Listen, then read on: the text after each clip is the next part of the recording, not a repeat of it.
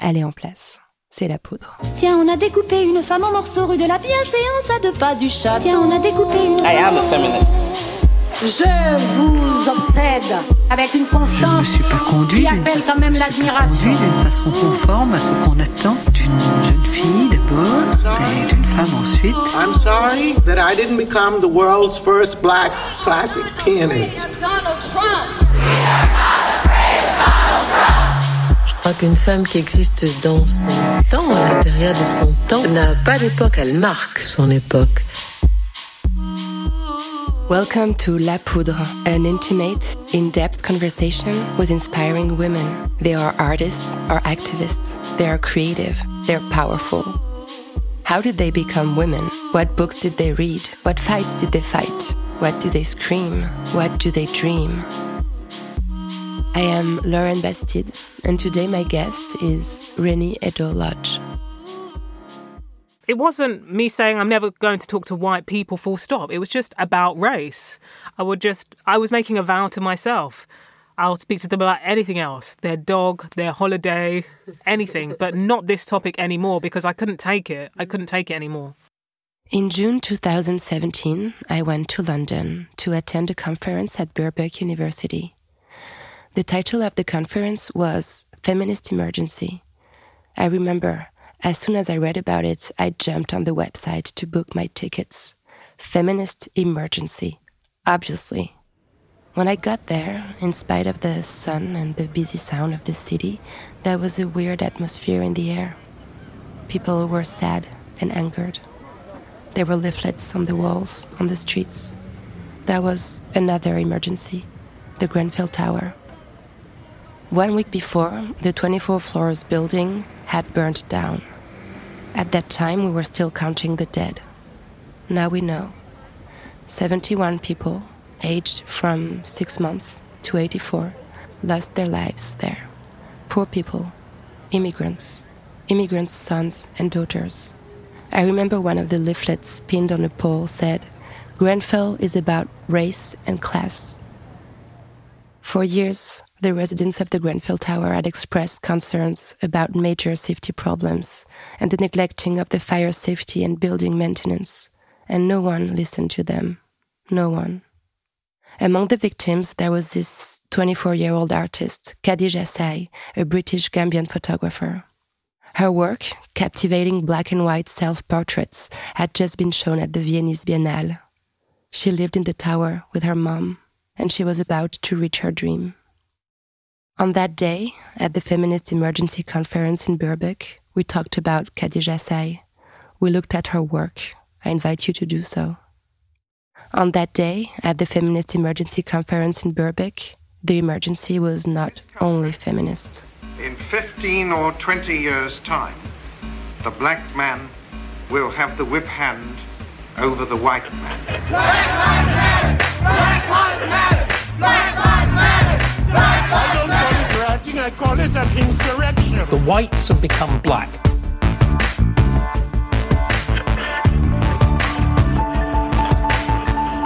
If you open your door to uncontrolled immigration from Middle Eastern countries, you are inviting in terrorism. That was the opening credits of Reni Eddo-Lodge podcast about race, which I encourage you to listen to right after you finish with this one. With Reni Eddo-Lodge, we talked about gender, class, and race. Reni Eddo-Lodge, you're a journalist, an essayist, and an activist, and you are the acclaimed writer of a book that has become a bestseller in the UK. You were awarded so many prizes that a journalist might hesitate to name them all, but I am going to do it because women are so rarely granted awards that it deserves to be highlighted. So you won one of the Sunday Times bestseller prize, the British Book Awards Nonfiction Narrative Book of the Year, the Foyles Nonfiction Book of the Year, the Blackwell's Nonfiction Book of the Year, and the Jhalak Prize. Uh, Reni Eddo-Lodge, thank you so much for being here in the Monocle studio in London. Thank you for having me. And it's the first interview of La Poudre ever recorded out of Paris and in English, so I'm quite excited. Whoop, whoop. Uh, excited to be the first. So, your book came out in France a few weeks ago, and I don't know if you're aware of it, but there has been a tiny controversy about the title and the cover. Uh, your book's name in English is Why I'm No Longer Talking to White People About Race. I remember having a crush in a bookshop in London when I saw it, like for the first time one year ago, because um, the word white people are written in white on white, which makes it look really intriguing and also a bit provocative. In France, your title has been changed to Le racisme est un problème de blanc, which means racism is a white people problem. I think I understand why your editor, your French editor, did this because race is really a big word in France. But uh, it has caused a certain disappointment in the French Afro-feminist uh, community.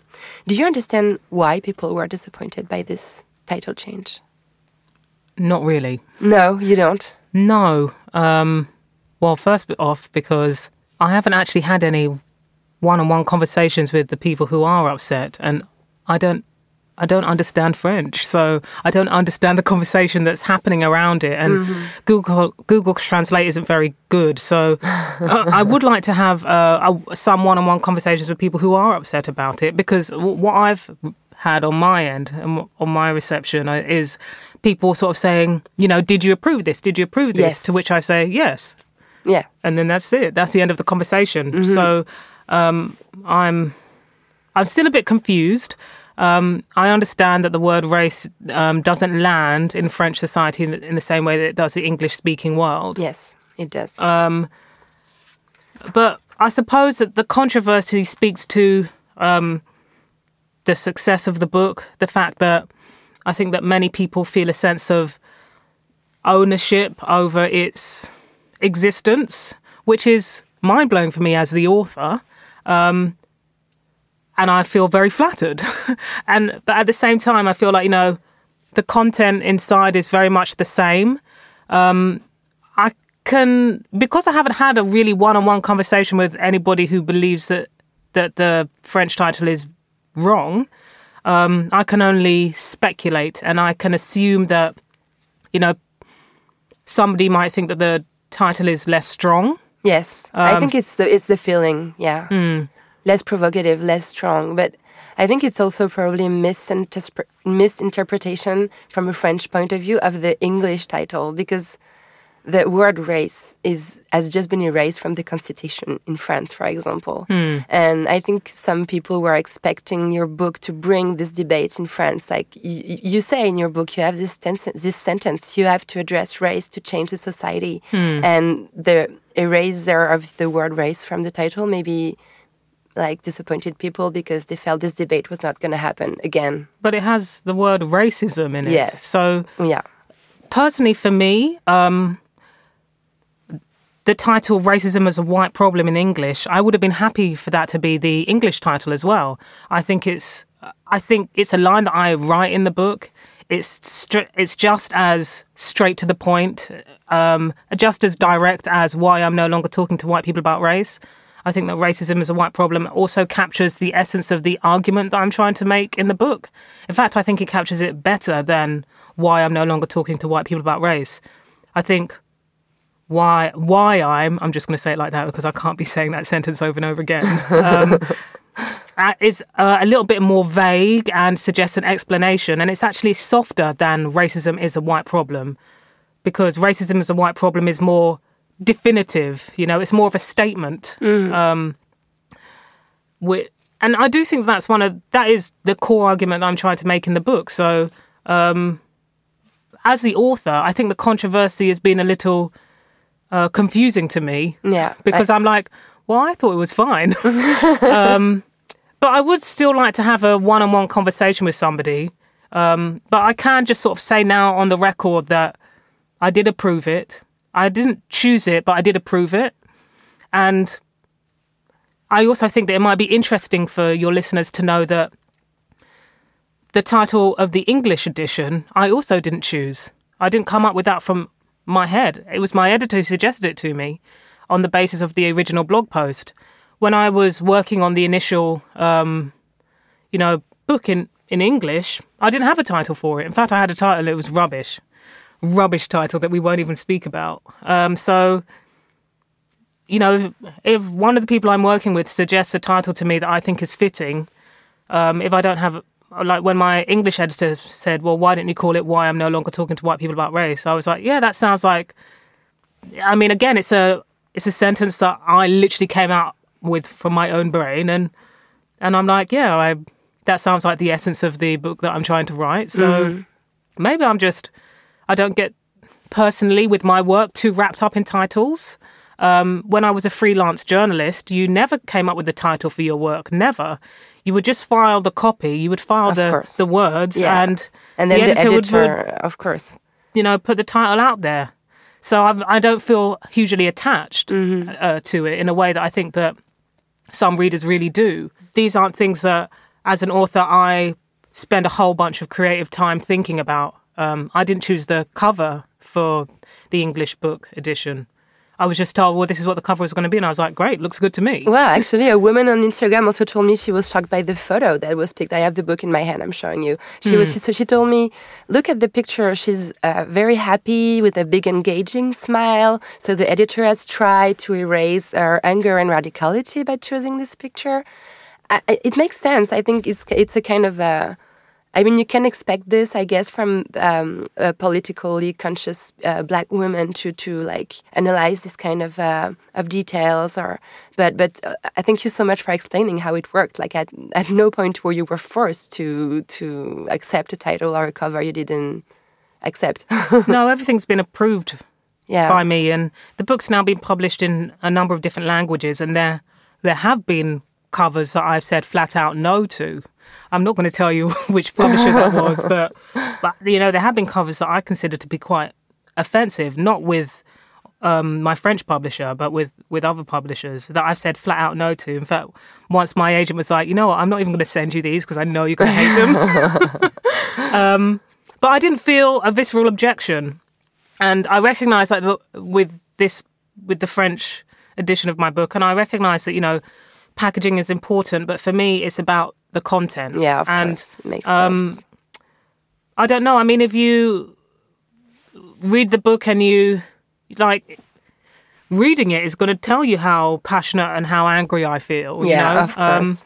and I think also as a person who's who writes about serious issues, I thought it was a pleasant surprise to see a picture of me with it smiling. You know, I was like, yeah, people think I'm just serious, and and I, you know, I once interviewed a comedian for my own podcast, and we were talking about the book, and she said.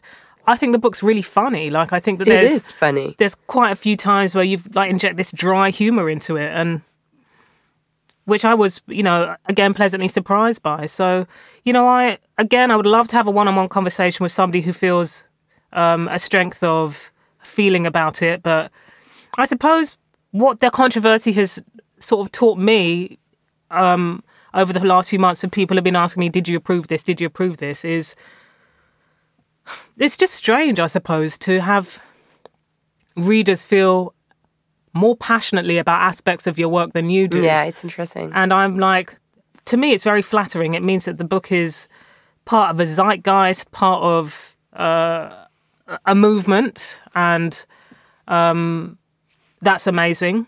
Um, and I'm, I'm flattered by the attention. But yeah, I, I think I spent the last, you know, almost 18 months since it was first published in English just confused at the attention. so, um, but yeah, yeah, it's become something that's totally get his own life. It's it's uh, it's really interesting how what happened to your book and how how many expectations people have around it. I'm so happy uh, French audience of La Poudre is going to be able to talk to you, and probably the conversation is going to go on maybe on the social media when the episode comes out Well, about yeah. the cover. And so thank you so much for clarifying this. But another thing I, I wanted to sort of say about it, mm, I think I may have forgotten the point now, um, is that I'm excited that the book is being introduced to French readers um, um, in in a way that I did not have the ability to do myself. Uh, and so, you know, I'm excited that the French publisher took it on in the first place because I think that you know, having come from a background of activism myself, like there's books that you know we as activists like we latch onto. We're like, yes, this is our Bible. There's this, there's this, there's that, but it doesn't really go beyond our core Yeah. of you know our, our core texts. Like when you're at university, and it's like these are the key texts you need to mm. read. and I think like the English edition of the book has gone way beyond the circles that I was frequenting as an activist, you know, all the people on the radical left, basically. like, and it's it's you know, there's people who in spheres of life who I didn't even know would ever consider picking it up. People in corporate. I mean, I think the book's quite radical. People in the police, you know, it like are, are picking it up, and I'm that's blowing my mind. And I think that, you know, I think that the the French book I can only hope that the that the title is as intriguing as the English one, and it reaches people also far beyond uh, activist circles as well. And that is not to do down or um, speak negatively of activist circles. Like activist circles are my roots; they're literally where I came up, where I learned everything. Um, learn everything. I think they're so vital to society cha- societal change fundamentally but I- also want my work to penetrate every corner of society. N- Now, whether or not um, racism as a white problem does that, I don't know. But I think it does. I can tell you it does from the from the face of the people around me in the metro when I'm reading it. you know, when I have it in front of my face and I see a, an old woman being like, "Ooh." so yeah, no, I think the title is really good actually, and I didn't feel that, uh, this way at all when I received the book for the first time. I was just very excited. So, anyways, thank you for for for telling me, sharing this with me. And so, I I just want to let you know that in La Poudre, I try to explore the journey of the women who impact society today. So, if it's okay with you, we're gonna rewind a little. sure, I've been listening. Oh, cool.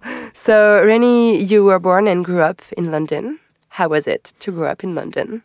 Well, I'm a Londoner through and through. I moved around London um, throughout my formative years. I was born in East London.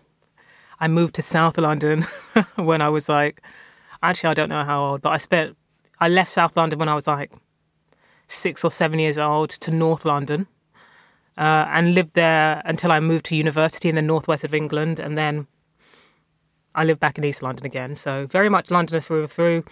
Only lived away from the city for four years now. Um, and I love London. I think that, you know, when I travel for work, um, it really becomes very obvious to me the unique position that I've grown up in to grow up in a like multicultural, bustling city, different languages everywhere, different foods, um, and also drastic inequality where, you know, rich and poor are living cheek by cheek or cheek by jowl, whatever that saying is. um, if you know London feels like a city of opportunity, but also if you're not in the circles of opportunity, like it can feel so far away.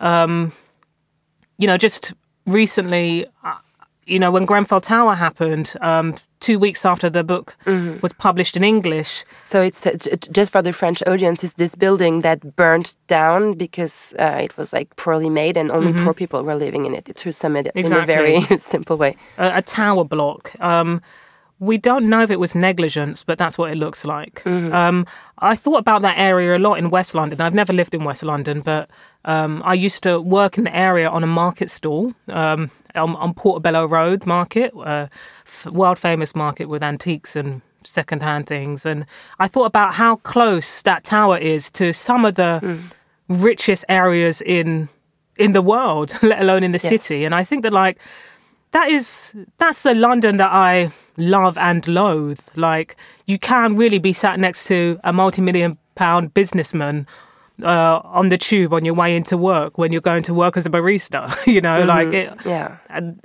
and Did you already have this feeling as a kid?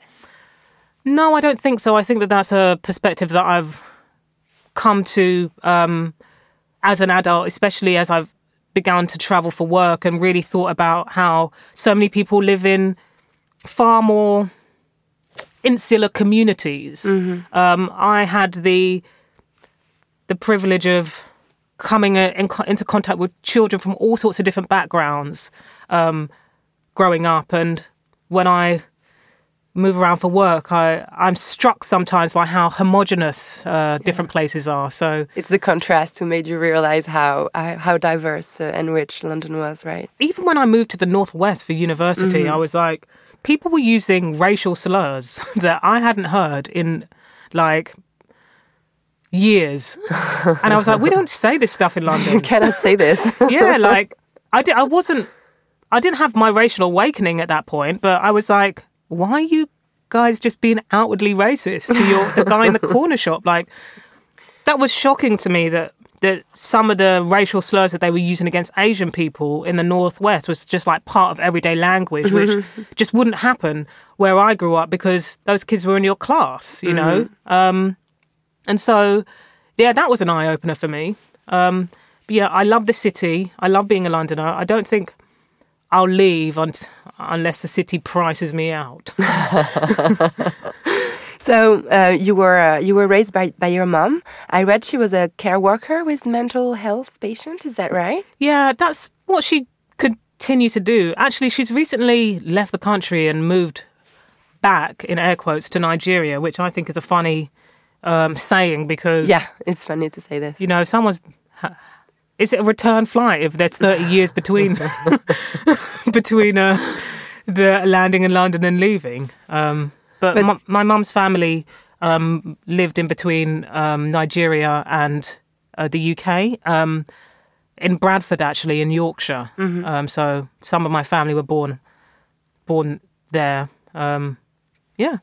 Uh, and I was wondering because mental health is very a very important part of your work. It's also one of the part I really appreciate because in your writing you understand how political this question is, especially for, for women, especially for women of, women of color.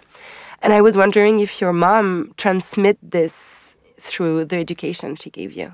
Um, I think the best way to, to say is that I think watching other people's mental health problems as I grew up made me think more about preserving my own in Yeah. my immediate family and my extended family. Yeah, yeah, that's interesting. So I read that when you were four, you wondered when you were going to become white because there were only white people on TV. Uh, you then realized there was a representation issue there. can you can we say this is the first step towards activism at four? I don't know about activism, but um, it was a question that I asked. And I remember at the time, like, my mum was interested in writing short stories. She used to go to this um, writing club. This is after we moved to North London, so I must have been seven or eight.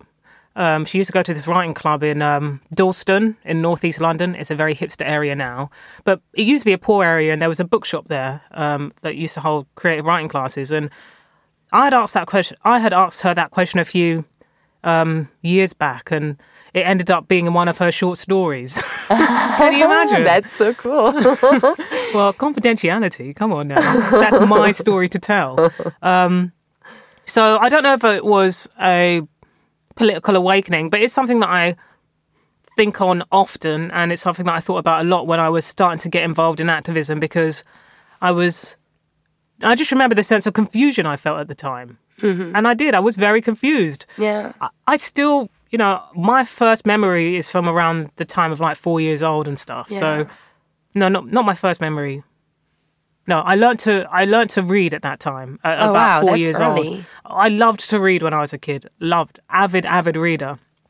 So it's so I felt like the world had opened up to me at that time, and that's when I was asking a lot of questions about things. And you know, when I w- was reading stuff, like everything seemed very clear. Like you know what kids' books are like. Mm-hmm.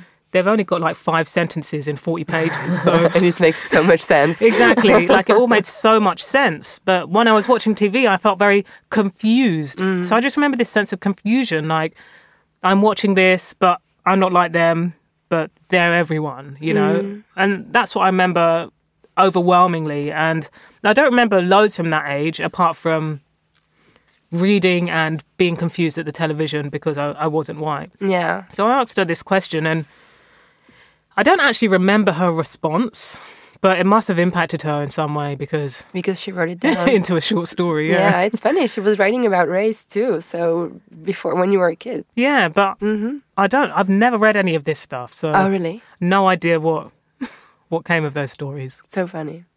So I asked you this question about precocity because when I read about your story, I found out that you started to become involved in activism at a really young age. Actually, you when you arrived at the university to study literature, you were only like 18 or 19, I was 19, yeah. and you became the president of the student union. Yeah, by the age of like 21, yeah. That's funny. I mean, uh, it's not obvious for anyone to become involved in politics and in activism. Do you know what kind of woman you were at that time? What kind of dream you had? Do you remember why you felt it was a need for you to be an activist? Well, I was still asking questions, and um, you know, I think I've always been asking questions.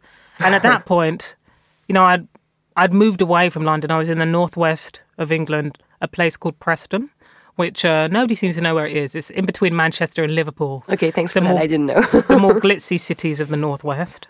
Um, and so I was asking questions about, you know, women and women's representation.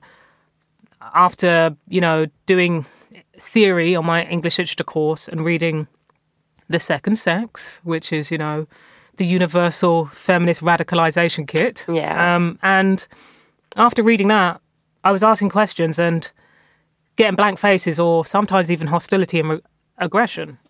Um, when I was at university, I took on a lot of extracurricular activities, and feminism was we- weaved into a lot of that stuff. I took on a lot of extracurricular activities because, and this is no shade to my university, it was easy. I had loads of free time, and I was bored. I was I was quite bored, and it was like you could study your course and hang out with your flatmates who you know, when you're thrown together with a bunch of people who you've got very little in common with, um, you're not always going to get on with them. And even when you do get on with them, like, you know, you've got your entire life to be insular with four people if you want to, but being 18 is not the time. um, and so I was just like really hungry for knowledge and stuff and and interaction and being involved in stuff. So I remember going to things like Philosophy Society. Um, I ended up getting a job as a barista in, in the student union building. Um, I was involved in a political society, the Student Left Network. I was also working on my student paper. And I was trying to do feminism and all of those things, but on my student paper, when I, I was like writing columns about it and stuff, that was a place I got the most pushback from um, the, the then young white male aspirational journalists, aspiring journalists who just derided me for it a lot of the time. Those people are now working journalists. I could tell you the papers they work at. Can you imagine? One of them actually congratulated me on the book. I was like, I remember everything. I know who you are. exactly. I remember your behaviour towards me. They used to put up, put up pictures of um, topless models in the newspaper Oh office just to annoy and berate me and say that I was a crazy conspiracy theorist for daring to suggest that perhaps like impossible's beauty standards were a way of just keeping women occupied so that we couldn't instigate revolution which um, Which makes total sense. Exactly. I don't think that's conspiracy theorist. But now my views on that have matured somewhat. You know, I, I wear eyeliner and I continue to be um, upsetting white people. So I don't think it has to be either or. Um, but yeah, so I was sort of like getting involved in all of those things. And I was like this ubiquitous face around the student union because I was involved in stuff because I had so much free time on my course and I didn't want to drink myself to alcohol poisoning. And you enjoyed it, I imagine. Exactly. You had fun, right? Exactly. Mm-hmm. And that's what really led me to become president of the student union. When I ran for election, lots of people knew who I was. It was interesting at my university because it wasn't massively academic, but there was a lot of sports people there. And usually that, that student union position had been occupied by people who were like basically men who were involved in football or rugby. and I was neither of those things. And uh, I remember when I was running for election, people were like, well, you've got to get a sports team on side. You've got to get a sports team on side, otherwise you're not going to win. And I was like, but I don't want to. Um, they're just not my people. And I feel like there's loads of other people who study at this university who don't play football or rugby. Um, and this is not me deriding sports, by the way. Like, I actually enjoy doing solo sport, not team sport. I'm the same. When I see a ball, I panic. exactly, but it's exactly. okay. but I wanted to, you know, get people who felt who felt like, well, I'm I'm not sporty, so I there's no one for me to vote for. I wanted to sort of reach out to those people, and I actually beat the captain of the football team. Can you imagine? It's like some kind of So cool. Amer- American high yeah, school exactly. team movie. like you know, movie. Yeah. um, and I think that he and his people were very shocked. Um, And I got the job. It was my job out of university, so I ended up spending four years in the northwest rather than three. And um, I suppose because the job had, had had tended to be like occupied by young men um, with superiority complexes. Let's just be real. Like people were surprised at me taking things seriously. you know, uh, because it's a job with a lot of positional power um, and a lot of responsibility. I think that's why I'm just going to go ahead and say I think that's why these young men wanted the job.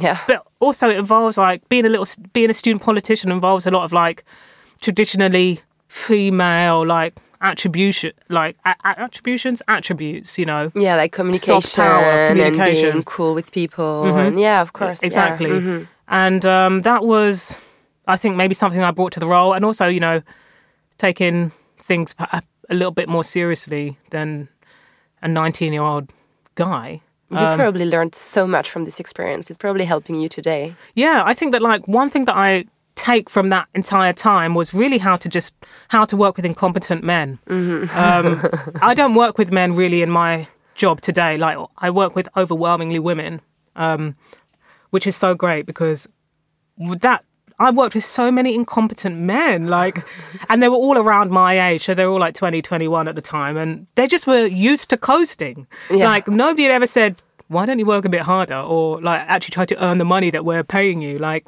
it was maddening. It was seriously maddening. Um, and I ended up, um, I, I was overstepping my boundary in my position and being over responsible for one of these incompetent men's jobs and he responded with a lot of resentment and sabotaging me and we really like we locked horns a lot and i was like right well it's either me or him like one of us has to go and i know i'm the more valuable one because i actually do my job. And it all got into this like massive drama. Um, but we actually ended up being friends by the end of the year. Like that was a huge learning curve. That's another American movie. I know, right? Like, um, it was a huge learning curve because, you know, I think I'd been, I just wasn't used to people who worked like that. I just wasn't used to it. And I'm lucky to say that I don't work with lazy men anymore, but it definitely equipped me to work with men who just coast through life when I, mm. before I, you know, went freelance. And another thing that I really learnt during that time, you know, being involved in the student union and then being elected SU president was I really did start to rub up some of these young men the wrong way. Like, I think four different men shouted at me oh my god. throughout that time period. Um, sort of like shouted at me, screamed in my face. And, you know, I, I mention it in the book as well. Like, Yes. the more politically assertive I became and the more I spoke up on behalf of myself and for other people, the more men shouted at me. Like, that's literally what happened. Yeah, And n- no man has ever shouted at me again, again, because I probably after I left uni, I was like actively avoiding working with them. Yeah. and obviously, not all men, right? But most. So, like, like they, I would get shouted at by men my age all the time, and it was usually something to do with undermining their authority in a way. yeah. Which was so weird because I was a person with the literal positional authority as student union president, but because I didn't, I don't know, So interesting. lie down on the ground and let them walk all over me, they started to scream in my face. I'm Uh, sure any any prime minister woman would uh, like totally understand what you're saying right now. I know. Um, when I was like winding up uh, during that time, I had some people pushing me to actually go into politics, like actual politics. Yes. And I was like, but I don't want to compromise with these people anymore. I just want to do my own thing. Uh, Reni, were you born a woman or did you rather become one? I think I became a woman during that time period. Definitely. Definitely. Um, because, you know, I saw men being assertive. And when I was assertive, people were like, mm, that's bad and wrong. Yeah. So I definitely became a woman. And I think like becoming more involved in p- political activism and sort of, you know, spending more time with other women. Um, you know, while I was at university, I made a big effort to sort of get get around the country and meet all sorts of different women involved in feminist activism. Uh, that's when I started to feel like, yeah, I, I am a woman. Whereas before, I didn't really think about gender. Mm, that's interesting. Uh, so there are many differences and also many similarities between France and British history of racism. Uh, I kind of have a theory. I think that everything that happened in Britain happened 10 years later in France. So it enables me to predict that the far right will end up winning in France in eight years, about Okay. 10 years after the Brexit. I'm sorry, I'm very pessimistic those days. Um, so I would like you to tell me about the Stephen Lawrence story. Which I read about for the first time in your book. Uh, it reminded me of the Zyed and Bouna story. I don't know if you heard of the story of these two young boys who were who died after being chased by the police in 2005, and their death sparked riots in the French suburbs. Uh, so the deaths of Stephen Lawrence happened in 1993. You were a baby, but one of the murderer was finally condemned in 2012. Yes. And I think it has had a very big impact on your understanding of the problem of race in Britain. Can you explain it in a simple way for the French listeners? Of course. So in 1993, I was a baby. Um, uh, he was, I think, 18 at the time. He was a teenager. So don't quote me on his age. But Stephen Lawrence was walking home from his uncle's house um, with a friend. And while he, they were walking to the bus stop in South London, um, a group of five white boys approached them and attacked them, beat them up. Um, the friend fled, called out to Stephen and said, you know, follow me or something along the, those lines. Um, but Stephen wasn't, he was flawed, basically. He was flawed. And he died. They beat him to death. He Stephen ran for a short amount of time. Um, and I remember the Stephen Norris inquiry notes that he ran for a remarkable amount of time considering how injured he was. So he did run with his friend, um, but he died. And that's horrific in itself, horrific in itself. But what's, what's more in, horrific is how long it took the criminal justice system to investigate that murder and convict anyone. So, as I sort of like recount in the book, um, when the Metropolitan Police began to try and investigate this murder, there was mistake after mistake after mistake um, that that happened. There was an incident where actually names of the people who beat Stephen Lawrence up were written down on a little piece of paper and put in a phone box. And the person who did that, we still don't know who it was, like indicated to the police that that's what they'd done. And it wasn't investigated. Um, and that would have cut a decade out of the proceedings, right? So repeatedly over and over again, um, Stephen Lawrence's family were failed. His friend um, was at, at points treated like a suspect. It was absolutely horrific.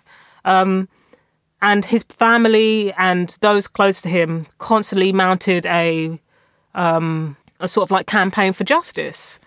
Um, it's since been revealed very recently that some of the police some police officers were actually spying on that campaign for justice at the time. So they wasted their resources spying on the people organising for justice instead of looking for the criminals. That's crazy. So in 1999, the results of an inquiry were published in Britain um, investigating what went so wrong in the aftermath of Stephen Lawrence's death. Like, why did it take so long to convict anyone? Why were the killers still free? Um, and those report results were published in 99, so I was still a child at the time. But one of the things that the report sort of concluded was that the Metropolitan Police at the time were institutionally racist. And that definition was described as a kind of subtle bias that didn't take the concerns of people who were not white seriously, which led to terrible miscarriages of justice. And I should say that in be- the time between 1993 and um, 1999, um, the press jumped on the story of this racist attack that led to a death. So rather than it being, you know, a small section in the bottom of the newspaper, it was front page news, you know, um, which really added the pressure onto the Metropolitan Police. Um, and the closer it got to the inquiry being, um, you know, published, the more pressure was mounted. So that verdict of institutional racism came out. And then I don't go into this in much detail in the book, but there was also a backlash to that. And between 1999 hmm. and, you know, the next decade was a lot of op-eds in certain newspapers saying, well, this is going to make the police, you know, scared to do their jobs, etc., etc. It also corresponds to the date of this act uh, in 2000 that, that you mentioned in the book that and also in your podcast. I listen to your podcast a lot. Uh, and you said there is a backlash also after this uh, act. What's the name of this act, Anti-Racism Act again, that was uh, taken in 2000 in England? The Race something. Race Relations Act. Yeah, it yeah. would have been an update to the Race Relations Act, I think. Mm, But yeah. um, I haven't read that section for the, of the book in a while. But it's funny how you show that uh, when there is a, a certain consciousness of the problem, the backlash is like a second away. Yes, absolutely, absolutely. And I think that what's interesting to note is also between the point, the time in which Stephen Lawrence was attacked, and the time when the inquiry was published, there was a change of government. So Mm, yeah. Britain moved from a Conservative government to a Labour government, and in the I also discuss this in the podcast and speak to some of the activists who were organising at that time. Around that transition of government, around the election, like anti-racist activists in Britain were really putting pressure on the Labour Party, saying, "We will not vote for you unless you um, do right by Stephen Lawrence and his family, and also attempt to try and address uh, institutional racism um, across society." So, I think for anti-racist activists, that um, verdict of institutional racism in the police was a real win because it was something that people had known anecdotally, known in the back of their minds for many, many years. Yeah, and finally there was a name put on it. Mm. Yes, absolutely. Yeah. Um, there is a very intense chapter in your book about white feminism where you put it very simply and clearly how hard it is for a black woman to put forward the issue of race in a discussion about patriarchy. Um, what interests me a lot is the consolation you seem to have found in a group of black feminist women. It is very hard to make people understand in France how non mixity can help. So maybe you can explain how it helped you. Oh, non-mixities. I don't know if you can translate it this way in English. So basically, like like- separate spaces or something. separate spaces. That's it. Thank you. Well, it's not um, for Nazi reasons. no, I know. Although I think that's what people immediately jump to. Maybe, yeah. R- rather, it's, um, and I wouldn't say that it's perfect. It doesn't always work. But the intention is okay, so if you get people who are facing the same things in the same room, then they'll be able to relate to one another more around those things. Um, because, you know, as I sort of like recount in that chapter, which is intense, um, because you may have tell be able to tell I had a lot to get off my chest. Yeah. sometimes you know you'd be talking with a group of feminists and you think we're all like-minded we all get it and then one of them would be like well actually i think that's racist to me as a white woman and i'm really offended and i'm going to cry now um, let's all direct the energy in the room to looking after my feelings um, and that happened over and over again so i think for me being involved in a group of black feminists, which is what the group called ourselves at the time, like perhaps we would call them ourselves women of color feminists now, terminology is changing. Um, it was important to be able to talk about sexism and racism without being worried that a white woman was going to get offended. Um, and that's why we did it. And it was really just as simple as that. Um, and I suppose it was an affront to white women to even the suggestion that they may be offended offended them. but they also proved over and over again that they were offended when we said racism exists and it's hurting us. because they, for some reason, interpreted that as you, You are racist. You, you, Lauren, are a racist person, Yeah. which is not what we were saying. No. I think when we were trying to like question some of the white dominated priorities of feminist groups and when when I was being involved in feminism there was a lot it was very white with a capital W and it wasn't just white concerns it was also a certain type of white person she tended to be older she tended to be a mother um, she tended to be middle class a little more wealthy so she was concerned with things like um, pink clothing for girls and um, topless magazines and the newsagents uh, and um, pole dancing clubs, which basically I didn't care about any of those things um, because, you know, if a child likes pink, who am I to fight with them? Let them just develop their own tastes in the future. Um, pole dancing and lap dancing clubs, I was like, well, I don't think it, you know, creates a situation where a great one for women's representation, but everyone needs to make money, and I'm not going to get in the way of those women's money. Like I was, I cared about things like domestic violence, like, and uh, you know, housing, and you know the the way that existing inequalities impacted worse on women because women are women. You know, so when I was involved, it was very like white middle class mummy, and not to deride those women, just saying that their concerns are not the concerns of all women, right? I've forgotten the question now, but but basically that's a feminist. No, but it, being in a in a space, how how did you call it again? A separate space. Oh, yeah. It enabled you to to to question the things that you were really like uh, felt the urge to to question and not like adapt to the agenda of the these women who were preoccupied by the color of their babies' clothes. Yes, and I think that um, the whiter the whiter women in the room also felt that us talking about stuff to do with race um, was dividing things rather than just adding a new perspective to the room. Yes. Um, so it was very refreshing to go back to Black Feminists, and I think that one thing that we also we were doing in Black Feminists, we're talking about how patriarchy changes with culture, you know, which it does, you know, Yeah. and how, you know, I think trying to pipe up um, on and advocate for feminism in as a woman of color in black communities in quotation marks um particularly in like anti-racist circles like surrounded by men like they were still doing sexist stuff you know?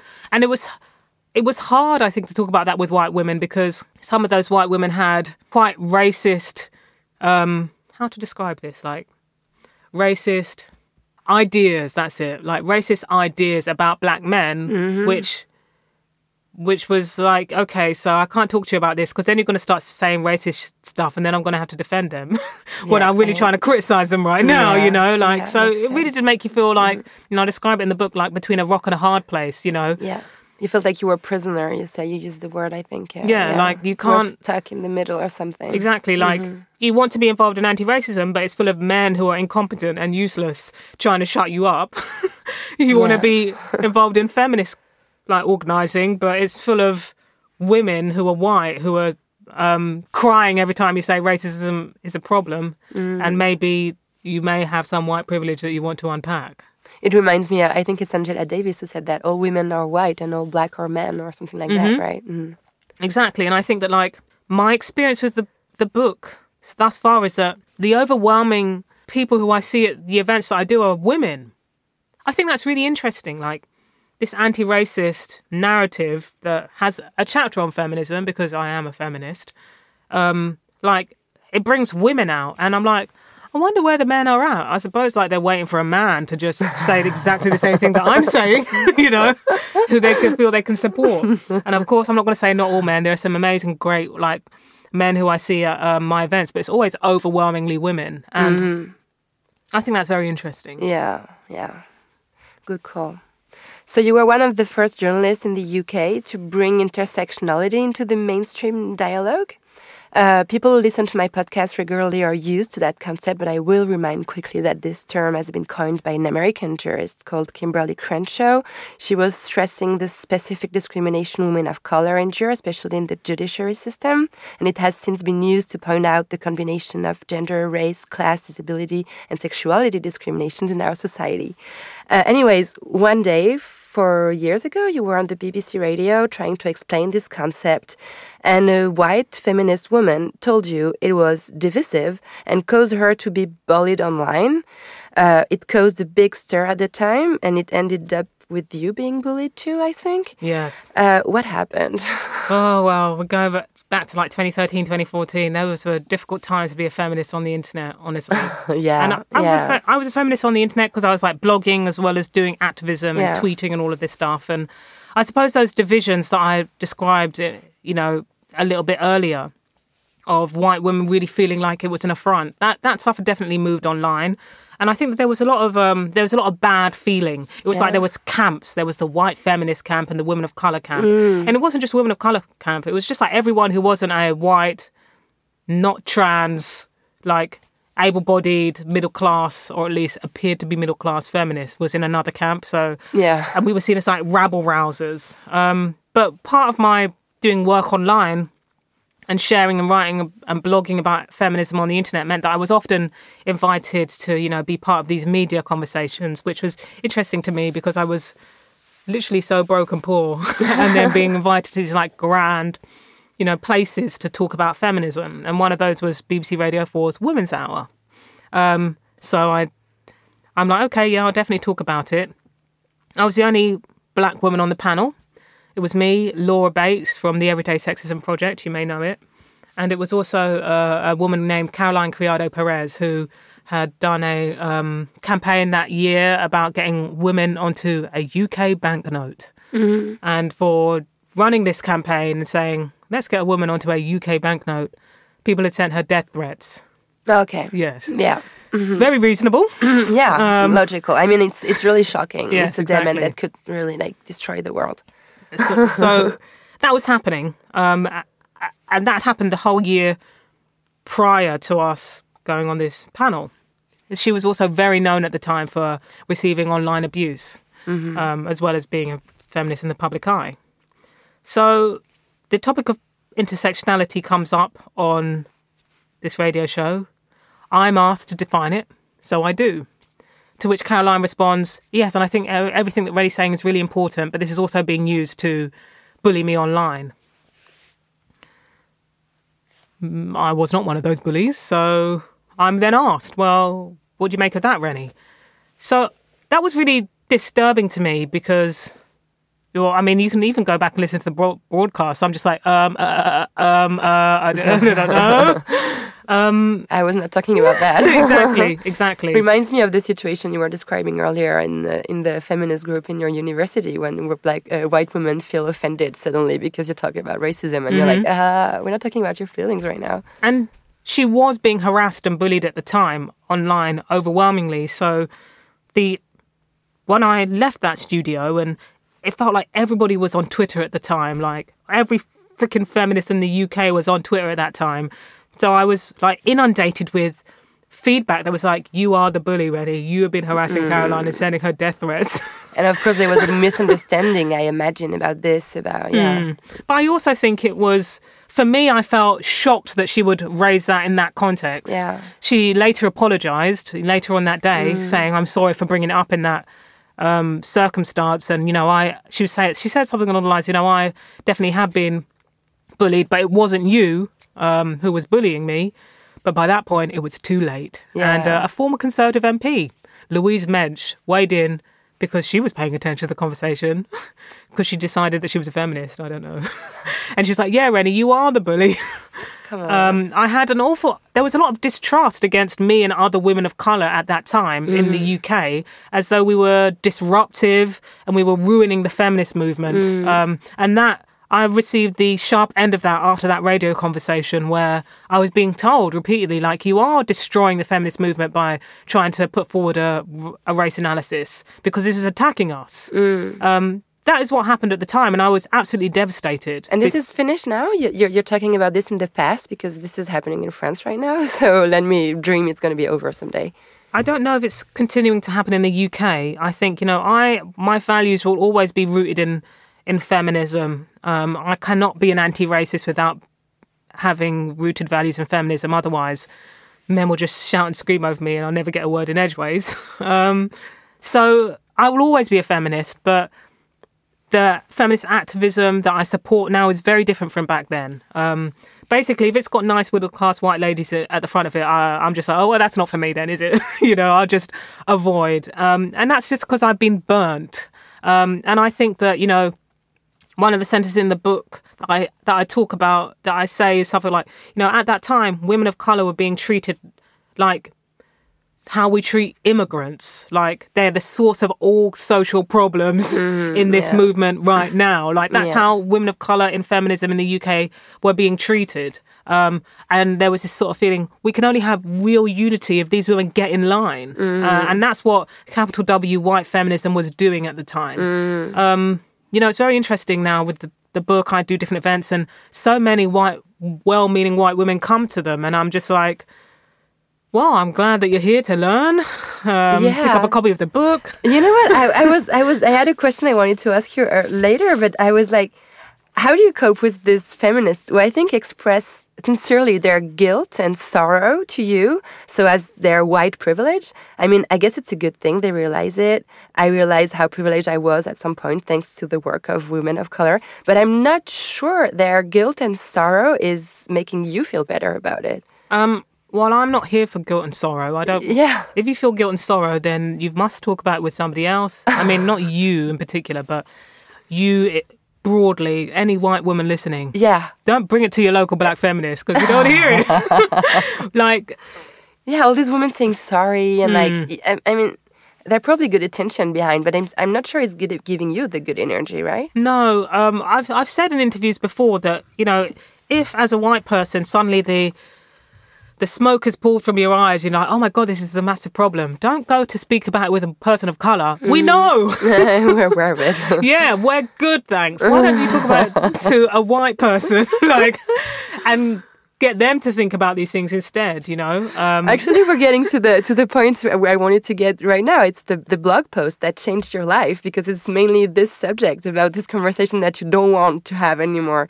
So why I'm no longer talking to white people about race. Uh, this post paved the way to the book. Three years later, it actually really changed your life. Do you Definitely. remember the energy you were in when you wrote it? oh yes, I was done. It was a breakup letter. I didn't want to do it anymore. You know, I you know I say in the book. Can you? I'm still quite. I'm quoting the book all the time because I know it off by heart at this point. but um, you know, I was writing a breakup letter to whiteness, capital W whiteness. I didn't want to do it anymore. I felt very like, and I have to describe it as a breakup letter because have you ever been in a relationship and suddenly you have that thing and you're like, I have to break up with this person. Yeah. it has to end. Yeah. I cannot continue anymore. like that's how I felt. It was heavy. It was depressing, but a strong sense of certainty as well. Yeah. That I can't do it. You I knew it was do the right anymore. thing to protect yourself, also, right? I actually remember. I felt. I remember feeling wired when I was writing it, feeling almost like an out of body experience, and the circumstances that led me to writing it. Well, it was a month after all of that stuff on the radio just happened, so I'd been dragged over the coals.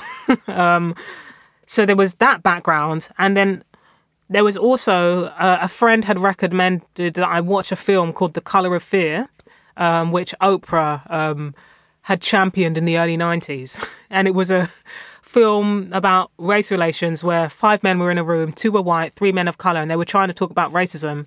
And one of the white men just didn't want to hear it. And he was just like denying their experience over and over again. And I watched this and I was like, wow, this is literally never going to change. Um, and again, you know, you have to relate it to a relationship. You know, you've been in a relationship with somebody who's doing something that you don't like, and you realize they'll never change. And I had that realization, and I was like, it has to end. I'm losing my time. It has to end. And, you know, it wasn't me saying I'm never going to talk to white people full stop. It was just about race. I would just, I was making a vow to myself. I'll speak to them about anything else their dog, their holiday, anything, but not this topic anymore because I couldn't take it. I couldn't take it anymore.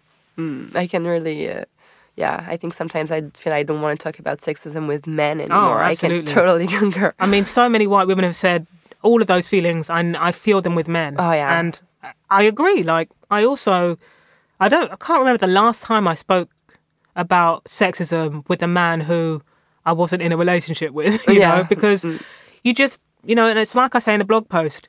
First, you see the physical signs; their eyes shut down and harden. Their their shoulders get all tense. It's like they're getting into the arguing stance to um, to argue with you and to deny everything that you said. It's like that's it. Yeah. The uh, mask goes down, and you're not a human to them anymore. You're just an argument. You're just a um, a concept for them to debate with, debate away. Uh, they want to play devil's advocate, but you know, I always say the devil is fine. Doesn't need advocates. Yeah, it's true. Just don't say. If you're going to argue with somebody, don't say devil advocate. Say I. I believe this. I am the devil. exactly. exactly. So it, it, it also had um, a very big consequences for for you because you became like the go-to person for all the race issues. And I listened to you in a in an interview, recent interview, where you said that you now protect yourself from all this um, solicitation you get. Like you're invited to debate, you're asked like, what shall we do? How can we stop racism? And I really appreciate the way you present this as, as self care, like you don't answer to a question you're prepared to answer, you don't participate to a debate that is not in your own terms. Uh, how is important is it in your life today, this self care thing you created? It's so important. I think, you know, I used to talk about boundaries a lot, but, um, you know, after the book came out, I became very anxious because it was like my inbox was full. There was so much expectation on me, and like it was just so. It, I felt very overwhelmed, um, and and so I stopped talking about boundaries and I actually implemented them. Just earlier today, actually, I was at a thing that wasn't anything to do with me and my work, and someone tried to make small talk, contact, small talk with me and say, "Oh, so why did you write?" And I was like. I'll be honest with you, it's my job to answer that question, and I don't want to right now. Yeah, but I don't want it's totally okay. it's totally okay. I mean, we women are always expected to be nice and smiley, and Mm-hmm. it would it would be totally okay for a man to be like, "Oh, sorry, I'm not in a good mood." So Mm. why couldn't we do this? I was like, I- I've done 50 interviews. You just need to Google, and you know, there's your answer. And I actually, I do that a lot. I did it once at a birthday party for a good friend of mine, and it, it changed the tone of the evening when somebody again tried to jovially ask me, "Oh, so why did you write the book?" And I said, "I don't really want to talk about work because it is work at this point." Of course. Um, and it's not really that I'm in a bad mood. It's just that explaining myself on this topic is now my job. So, um, and you know, if you're a teacher and then you're walking down the street and someone just hands you a child and say, "Can you teach my child maths?" You'd be like, "No, I don't want to teach your child maths. I'm going to the supermarket." Um, Such a good point. right? So for me, getting back a sense of sanity involved really going back to basics and saying, okay, well, why am I, why am I doing this? I've always wanted to write for a living, and this particular book was something that I was. It was a point that I'd been trying to make for the best part of a decade. By the time it was published, um, you know, I'd been trying to make the point since I was 19, since I was becoming awakened to feminism at my university, and race just slotted into that. It was very natural for me. Um, but the I think the exposure and the spotlight, um, you know, people respond to things that are put right in front of their faces. And when you do publicity for a book, you're right in front of people's faces. I was asked, can you come here? Can you come there? Can you do this? Can you do that? And I had to say, no, like the job that I'm doing is not, I didn't agree to be a public advocate forever, you know? yeah. I want to write books. I want to think you know, carefully about the stuff that I write. And I want the book to speak for itself. I don't want to be a person in the public eye saying these things. I want people to, and, and I think with this topic in particular, it can be misconstrued um, often um, by people with ill intentions. Yeah. But, you know, it's often it needs a misconstrued. book. It needs a book and seven years. You spent seven years working. Well, it's the result of seven years of working and researching. So it's not. It cannot be summed up in a exactly conversation, right? exactly Yeah. can't- an article not really even a blog post it needs space and and i wanted the book to make that argument not just for me but for every reader who felt the same way and wanted to evidence it i wanted Mm. The book to make that argument Totally. i didn't want to be the person making that argument in the press No. because i i don't want to be a talking head in the press like that's not something that's um that's ever interested me since the book has come out, people have asked. I've been asked over and over again. I had to change my number because it was too much. Wow. you know. And how about the social media? Because you you you don't have a you have an Instagram account. There is only one post on it, and Mm-hmm. it's a post that talks about this. Also, like the mental health you're trying to preserve by like you know coping with all this attention you're getting. Hmm. How toxic is the social media to Um, you? I think it's difficult. I think sometimes people ask me questions to hold me to account. So, for example, you know, your first question was one that people have been asking me on social media a lot. You know, about the title change, which Mm-hmm. yeah, social media isn't always a right space to answer it. And I don't want to come off as defensive or rude. I would prefer to have a one on one conversation with people about it, I you know? Yeah. Um, so there's that. And also, I think like social media, you know, that and other questions as well, that I would rather have a one on one conversation with somebody about things so that we understand each other a bit more and understand where we're coming from rather than just feeling like, oh, they said this, now it's time to come back with that. Um, and also, I think that like social media was, when I was using it um, before, was this it was creating a false sense of familiarity between me and my readers. And I recognize that many of my readers feel a strong connection to the book and the argument it's making. And as an author, that's all you want, you know? Mm. All you want, I think, for as an author is to be understood. For me, clarity is really important. It's amazing that not only people understand the book that I've written, but they also feel understood by it mm. and give it to other people so that they can understand the topic. Like that's incredible. That's my my only goal. Um, but that strength of feeling, I think, was being transferred to me as an individual. And yes, the book came out of my brain, um, but it's not me. So when somebody comments, comments on my social media saying "I love you," I'm thinking, well, you love the book, you don't love me because you don't know me, you don't know my the attributes of my personality. We could not even get on in life, you know. We do, Yeah. we simply don't know, and that was making me feel quite uncomfortable. I think, you know, it's a feature of being an author now that that it that also curating a personal brand is expected, but I decided that I don't want to. yeah, I think it's healthy. Yeah. But also it's because you you've had a blog for so long. You've been blogging since you were 19. Mm. Yes. I loved reading your your blog as much as I loved reading your book. Mm. Um, and I read about uh, a personal health issue you've had uh, Mm. two years ago. You actually turned it into an article for Broadly. Mm. Uh, so you were losing so much blood from from your period since you were a teenager that it caused you like terrible anemia. You had to rest for months. Uh, all your strengths were gone because of your period, and no one ever told you that. No doctor ever told you that. Uh, so that leads me to a question that I asked to all of my guests. So please don't be scared. How do you get along with your uterus, Reni? well, if you've read the article, you know I know. amazingly I hope you're getting better now. Well, actually, no. I was just diagnosed with anemia again a couple of months ago. Oh. Um, I think I was talking about this with my therapist, uh, and we kind of worked out that in times of intense stress in my life, it tends to be when I become very anemic. So I have fibroids, which is something that a lot of women um, with Afri- African heritage have. It tends to be hereditary, um, and that they live in the uterus.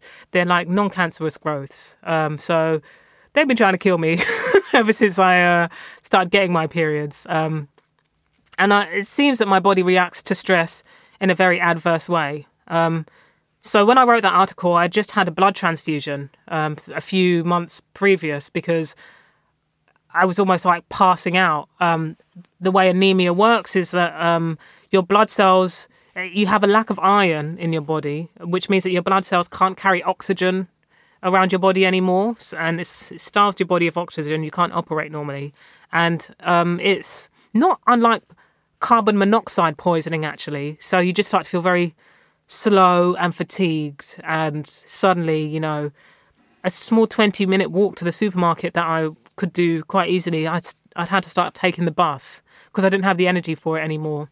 Um, and I ended up getting admitted to hospital because my iron levels were so low, like I was uh, in danger.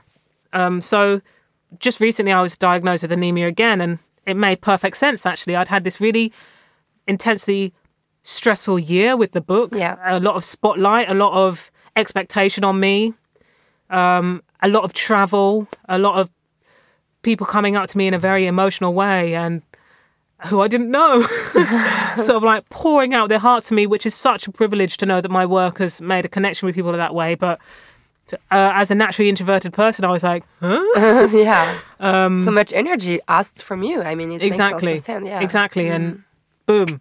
Next thing you know, doctor's like, "Yes, you're anemic again. you have to go back on your medication." So, um, I think that like my relationship with my uterus and, and my body as a whole is something that I'm trying to really implement more self care about, and and you know recognize the signs and try to alleviate stress. And part of alleviating stress is moderating how much in the deep end I want to go with my work. Uh, at the moment, I'm I'm very much in the shallow end. I've tried to really keep it there. I could, if I so wished, if I wanted to, at this moment in time, I could have a television show. I could be on UK TV all the time talking about how racism is bad. I could have done four different radio programs for Radio Four. I'm literally asked to do these things all the time, and I I choose not to go into the deep end because I know that my body will literally shut down. um, So, and that's that's helping. That's helping. Yeah. I remember years and years ago, long before I was a freelance journalist, and long before I was a successful author. You know, my doctor said to me, "Yeah, you're going to have to like manage stress if you want to live life with these fibroids. Just try and avoid stress." And at the time, I was You like, didn't hear. Yeah. yeah, I was working this very low paid job that had a very long commute, and I was like, avoid stress. stress is literally part of how I earn money right now. But it's not the case for me anymore. I have the luxury and the privilege, because I'm a successful author, to take life at my own pace. And it's something that I'm really working hard on reminding myself because I can go as fast or as slow as I want to. And I prefer to go slowly, but because the book has done so well, the interest and the demand means that there's a lot of expectation for me to go very, very fast. But I turned down the TV show because I don't want to go fast. I yeah, just, you don't have to. no, I, want to go slow, and slow work makes the book, you know? Slow, long, in depth sort of research and thinking makes the book. And I can't think creatively if I'm going a million miles an hour. And you cannot create if you don't have a room of your own. So, do you have access to your room of your own, Reni? I do have a physical office, actually. Um, and I have since I moved into the house I'm currently renting. Um, and my boyfriend has a desk in there, but he never uses it because I think we there's just an understanding that it's my room. That's great. Good job here. yeah, and it's you know where I do all of my work. Um, it's not where I wrote the whole book. I wrote the book in the kitchen and then moved up to my actual office for edits. Um, but yeah, I love it in there. It's the light floods in. I've got lots of house plants, lots of wonderful things, files and stuff. It's great. and you manage to be alone and not obsessed by what's going on outside. And No, I do get interested in what's going on outside. the The windows look out onto the street, so um, I do sometimes see very entertaining things, and it, it can be distracting, especially if you're trying to procrastinate. I've seen all sorts. I saw an old man shouting at and abusing his his wife, a very elderly, elderly. I was like shocking, shocked. wow, I also saw one of my neighbours' cars get towed by the bailiffs once. Um, that was very distracting. It was. A, I see some terrible things outside of that you should window. get curtains. You're never gonna get your other book written. That's true, yeah, because you know, it's sometimes it's like a TV show, just standing at that window watching, you know, the happenings of my street go by. Um, she's got another car now, so it's fine. But yeah, love my room. Reni, what does la poudre, the powder, means to you? Um, I suppose powder invokes um, talcum powder, the smell of talcum powder, um, and which is a smell that I love. I recently acquired a perfume um, that smells like t- talcum powder. It's called Powdered Veil. That's not brand sponsored or anything, but I acquired this perfume um, because I went to an event um, and they were giving it. Uh, it, it was like an event that I was invited to as an author, uh, and they were giving away these samples, and I, I absolutely love it. And it reminds me of babies, you know, talcum powder and babies, dusting it on them and stuff. It's a it's a wonderful smell. Um, so that's what invokes for me. Thank you. Thank you so much, Reni. Thank you for having me.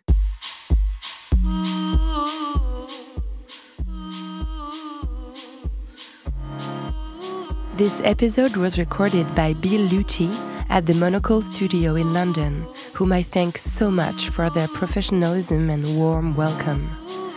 La Poudre is a podcast by Nouvelles Écoutes, produced by Aurore Meyer-Mailleux, prepared by Disla Tortello and Laura Cuissard, and mixed by Laurie Galigani.